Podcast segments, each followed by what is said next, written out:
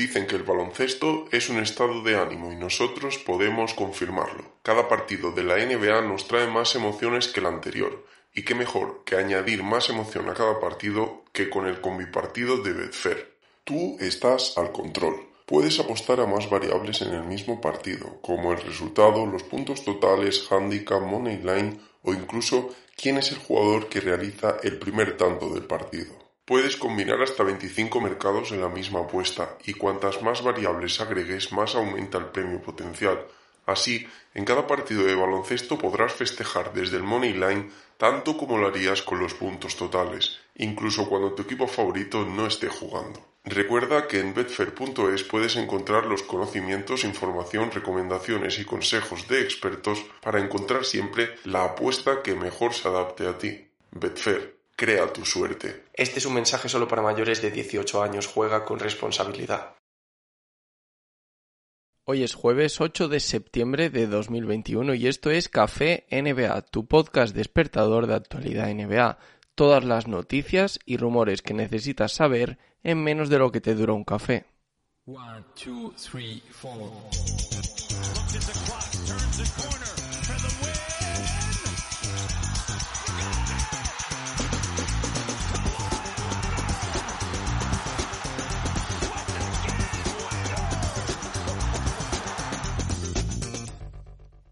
Y hoy arranco el podcast como siempre pidiéndoos un me gusta en iVoox en señal de apoyo y muchísimas gracias a todos los que estáis siempre al otro lado de los cafés que con diferencia son la sección que más me gusta reciben y que por tanto yo entiendo que es de vuestras secciones favoritas. Por eso la sigo haciendo después de tantos episodios. Por cierto, un recordatorio para esta intro que acaba de sonar y para el autor de la misma que justo ha sacado disco esta semana, Javier Gallego, que es el músico oficial, digamos, del Café NBA. Os la voy a poner en el link de la descripción, eh, se puede escuchar en Spotify y os recomiendo que le echéis una oída, ¿no? Y nunca mejor dicho en un podcast, porque la verdad es que merece la pena y me ha gustado muchísimo su disco, tengo que decirlo desde aquí, felicitarte Javier Gallego. Sin más, empezamos con las noticias que no son pocas porque se me han acumulado bastantes a lo largo de esta semana. Voy a ir haciendo una especie de recopilación de todo lo que ha pasado esta semana y espero no dejarme nada importante.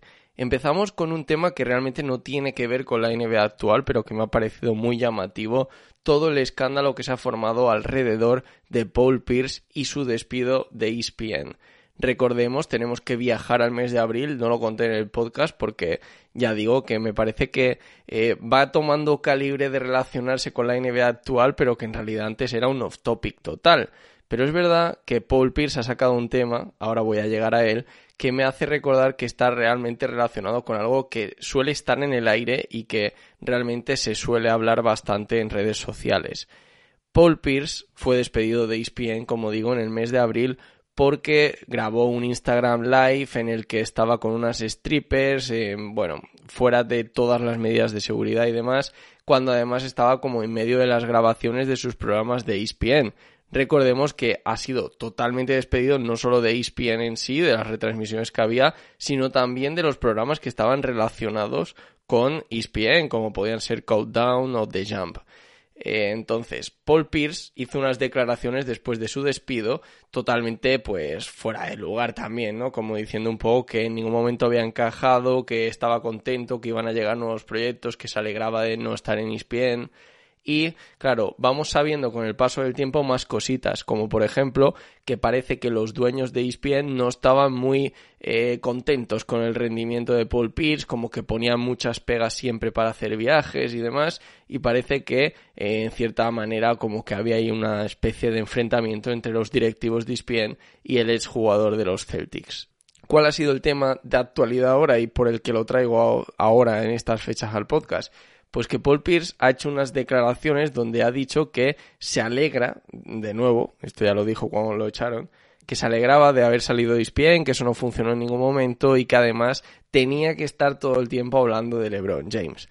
Y digo que esto es un tema que se suele hablar mucho en redes sociales porque se suele decir bastante como que ESPN, eh, bueno, que en este caso LeBron James es la niña protegida de ESPN, ¿no? Como que la tienen siempre entre bambalines y demás y que siempre están hablando de él y siempre lo ponen pues más alto a lo mejor de lo que deberían en las listas o lo que sea es un tema candente en redes sociales y es un tema habitual y por eso me hace gracia que alguien que haya trabajado en, red, en ESPN en este caso pues que saque esto a la palestra y que diga que tienes que hablar como si fuera una obligación todo el tiempo de ESPN.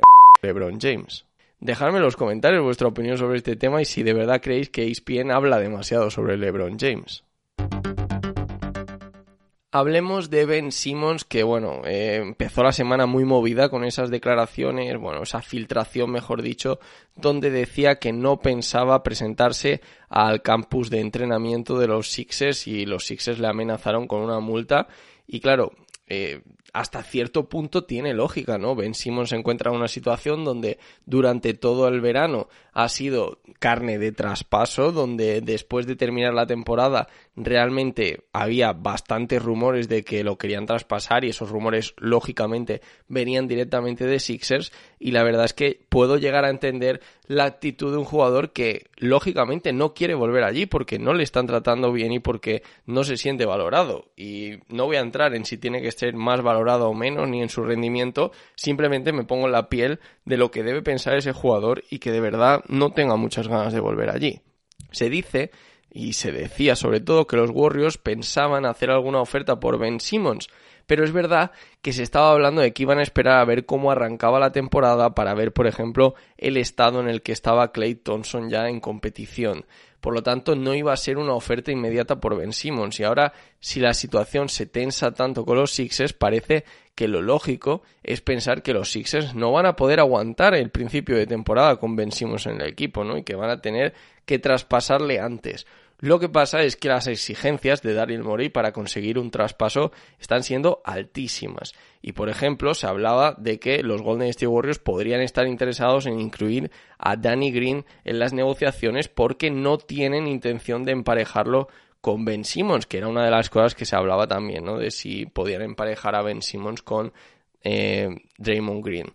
Luego, más cosas, por ejemplo, los de eh, los Sacramento Kings están diciendo que no van a incluir en ninguna oferta por Ben Simmons ni a De'Aaron Fox ni a Tyrese Halliburton. Dos opciones, de nuevo, que parece que se escapan de alguna forma de las intenciones de unos Sixers que, digo, que pese a todas las críticas que ponen sobre el propio Ben Simmons, están pidiendo muchísimo, o sea, están pidiendo como si fuera James Harden prácticamente. Lo que sí estarían dispuestos a, dar a cambio los Sacramento Kings es Buddy Hill o Marvin Bagley tercero.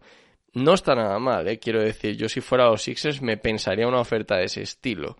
Por otro lado, los Cleveland Cavaliers siguen insistiendo también en que quieren a Ben Simmons y no sabemos muy bien exactamente qué es lo que podrían ofrecer o no, pero lo que está claro es que de alguna forma tienen que resolver la situación con Kevin Love antes de nada, porque se empezó a hablar de ese posible buyout, luego se dijo que no iba a hacer un buyout bajo ningún concepto, y lo cierto es que mientras sigan teniendo a Kevin Love más las renovaciones que han hecho este verano, esos 100 millones por ejemplo para Jarrett Allen, pues no creo que haya espacio para Ben Simmons, porque no van a tener demasiadas facilidades para acomodar su salario. En definitiva, que no sabemos mucho del tema de Ben Simmons, muchos rumores, todo sigue en el aire y veremos cómo va aterrizando todo en las próximas semanas cuando empiecen a entrenar de verdad ya los jugadores profesionales, eh, los que tienen contrato, quiero decir, y veremos si se presenta o no se presenta y si entrena o no entrena con los Sixers y si juega los partidos de pretemporada y demás. Vamos a ir viendo. Dos contratos más de veteranos, uno para Lakers y uno para Nets. Esto no es ya ninguna sorpresa porque es lo que llevamos viendo realmente todo el año. De André Jordan, 2,6 millones de dólares por una temporada con los Lakers. Se supo que perdonó muy poco dinero de su contrato en el buyout que firmó con los Pistons. A mí estas cosas me sorprenden bastante y de, de hecho pues hice una reflexión en Twitter porque no entiendo muy bien porque digamos como que los clubes parece que están en la obligación de facilitar este tipo de salidas de jugadores que quieren irse a otro sitio por el mínimo salarial y no sacan ningún rédito, es decir, no han sacado ninguna ventaja de hacer eso porque realmente prácticamente no ha perdonado nada. De los 20 millones que le quedaban de contrato, ha perdonado 4. Así que los Detroit Pistons van a tener que pagarle 16 millones y además han dado mm, pues cosas importantes, ¿no? Porque dieron a, al, al joven Don Buya, dieron alguna pick de draft, entonces eh, me quedo bastante sorprendido del tema de los buyouts y este caso de Andrés Jordan es un ejemplo más. Otra cosa es el favorazo que le han hecho a los Nets, que también se habla poco de eso, pues se van a ahorrar al salirse del espacio de impuesto de lujo 47 millones de dólares en multas solo por haber traspasado de Andrés Jordan, ¿eh? O sea, es un pastizal. Por otro lado, la Marcus Aldridge obtuvo el ok de sus médicos y puede volver a la NBA, puede volver a competir de ese problema que le detectaron y parece que, bueno, parece no, es oficial, que va a firmar también por 2,6 millones, ese mínimo de veterano, con los Brooklyn Nets, donde la temporada pasada se retiró ahí prematuramente y digamos como que había dejado algo abierto. Entre otras cosas, esta semana los Memphis Grizzlies han traspasado a Juan Chornán Gómez.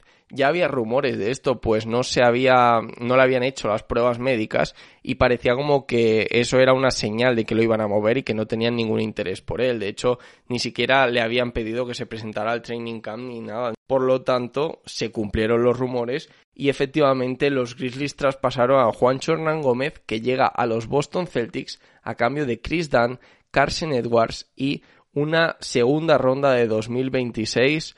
No está mal todo lo que los Grizzlies han sacado del traspaso de Margasol, ¿eh? porque todo esto recordemos que sigue viniendo del traspaso de Margasol y de cosas que han sacado de por ahí. Algún día haré una recopilación de este estilo de seguimiento de traspasos a lo largo del tiempo y ver en qué repercute y cómo han ido moviéndose las cosas de bien, ¿eh? porque ya digo, por ejemplo, en esto los Memphis Grizzlies han sabido reconstruir muy bien la plantilla a partir de un traspaso. Hablemos de jugadores que podrían llegar a la NBA que de momento siguen sin contrato. Esta semana se ha sabido que tanto Isaías Thomas, ya sabéis que yo hago un alegato siempre que puedo para que vuelva a la NBA, como Lance Stephenson, como Monta Ellis, están trabajando con los Dallas Mavericks. Veremos si pasan esas pruebas del training camp y demás y consiguen que les ofrezcan un contrato.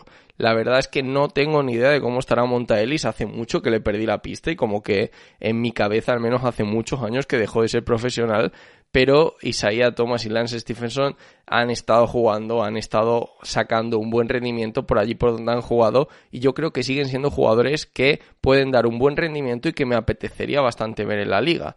Por otro lado, Dennis Smith Jr. también está haciendo el training camp con los Portland Trail Blazers. También es uno de esos jugadores que hablé en el último café de los jugadores que quedaban libres y que me parecían interesantes.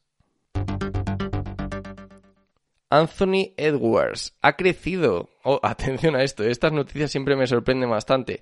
Casi 7 centímetros en, eh, desde el draft hasta el verano este. O sea, en un año solo, menos de un año, porque el draft del año pasado fue muy tarde. Eh, ha crecido prácticamente en 7 centímetros. O sea, realmente estamos hablando de ese tipo de cosas que nos dan a entender lo jóvenes que son los jugadores y lo que todavía pueden cambiar sus cuerpos e incluso progresar, en este caso físicamente. Los Chicago Bulls están renovando, están completando su plantilla, renovando ya la han hecho bastante también, ¿eh? porque prácticamente tienen un equipo nuevo este año y lo están haciendo en base a jugadores que están descartando otros equipos. Por ejemplo, Matt Thomas y Stanley Johnson, los dos han firmado un acuerdo de un año no garantizado con los Chicago Bulls y Alice Johnson, que era un descarte de los, de los Brooklyn Nets hace nada, fue descartado y fue cortado por 3,6 millones en un acuerdo de dos temporadas por el mínimo salarial. Matt Thomas y Stanley Johnson vienen de hacerlo bastante bien en los Toronto Raptors, si bien son jugadores que, bueno, por el mínimo salarial dan un rendimiento, pues, por encima de lo esperado, en mi opinión. De hecho, Stanley Johnson, por ejemplo, tuvo algún partido más que sobresaliente la pasada temporada, en esa época final de la temporada donde los Toronto Raptors ya estaban más al tanking que a otra cosa. Siguen malas noticias en cuanto a lesiones para los Indiana Pacers. TJ Warren estará fuera por un tiempo indefinido después de fracturarse por estrés su pie izquierdo y es curioso porque se estaba recuperando de una lesión. Eh, ya llevaba seis meses fuera de las pistas o algo así y hablo totalmente de memoria, pero me suena que se lesionó a finales de la temporada pasada y la verdad es que que vuelva a lesionarse y que lo haga así por una fractura de estrés, pues siempre da mala espina y la verdad que habla de bastantes problemas en esa rehabilitación y en esa vuelta a las canchas de TJ Warren. Un poco desordenado, pero vuelvo con dos jugadores que vuelven a la liga, que también me hace ilusión decirlo. Paul Millsap vuelve a la liga, lo hace con los Brooklyn Nets después de haber pasado por los Denver Nuggets en los últimos años y lo hace, como no, por el mínimo de veterano. Quien ha firmado un contrato no garantizado con los Cleveland Cavaliers es Taco Fall, que deja a los Boston Celtics después de que no renovarán su contrato y bueno, probará ahora suerte en Cleveland donde seguro que no tienen ningún problema por volverse a ganar a toda la afición. Según ha filtrado el periodista de Blades Report Eric Pincus, Anthony Davis ha estado bastante frustrado toda la temporada con tener a Dennis Schroeder como generador de juego, como base del equipo los Lakers. De hecho, dice que comparaba a Dennis Schroeder y los pases que recibía por su parte con los de Rajon Rondo, dados un año antes, y que no había color.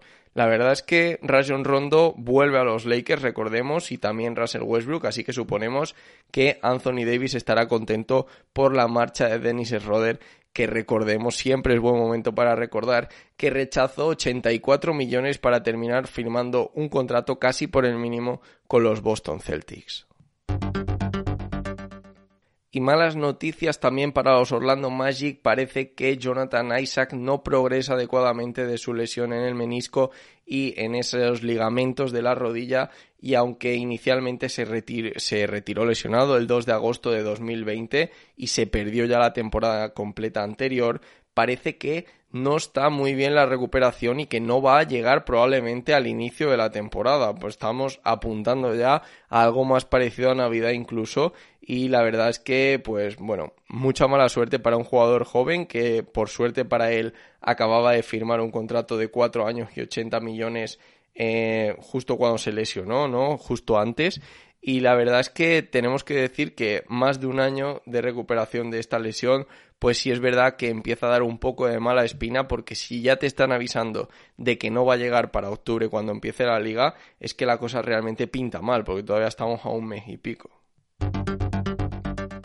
Y cerramos el café de hoy, el café más largo de la historia, ya me estoy dando cuenta y perdón por aquellos que os lo tomáis express, porque tengo que hablaros de una noticia que ha habido esta semana y bueno, la NBA no iba a obligar a vacunarse a nadie y luego a última hora pues ha dicho que sin ser obligatorio vacunarse todos aquellos jugadores que estén vacunados no van a tener que hacer test a diarios, no van a tener prácticamente que hacer cuarentenas ni historias así, van a tener mucha más libertad fuera de las pistas una serie de comunicados que han filtrado a través de sus periodistas de confianza, como son Wok, como son Sharania, y que la verdad que han tratado con bastante delicadeza el tema, pintándolo como bastante bien para los jugadores vacunados y que realmente sin llegar a decir que la vacuna es obligatoria sí que están invitando ampliamente a los jugadores a que se vacunen y honestamente yo desde aquí fuera conspiraciones, fuera negacionismos,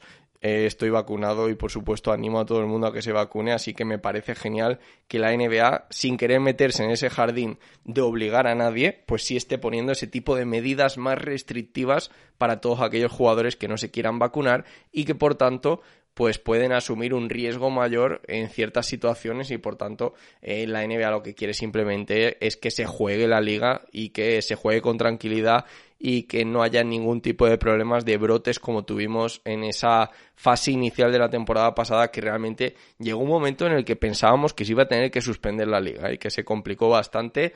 Por suerte parece que las cosas están ya algo más tranquilas, lo vimos a final de temporada y creo que seguirán esa línea a lo largo de la temporada 2021-2022. Hasta aquí el café NBA. Muchísimas gracias a todos los que estáis al otro lado. Muchísimas gracias por los me gusta en iVoox. No olvidéis suscribiros a este podcast si todavía no estáis suscritos. Además os dejo un link en la descripción donde os podéis suscribir a una lista de reproducción en iVoox con todos los cafés NBA, ¿vale? Para que no solamente estéis suscritos al podcast hablando de NBA, sino que tengáis todos los cafés, los que seáis muy fans, ahí a golpe de un clic en una lista. Y luego adicionalmente deciros que estoy como siempre en redes sociales, Twitter e Instagram, arroba Javi Mendoza NBA y que podéis encontrarme de vez en cuando en Twitch o YouTube, así que seguidme también por allí.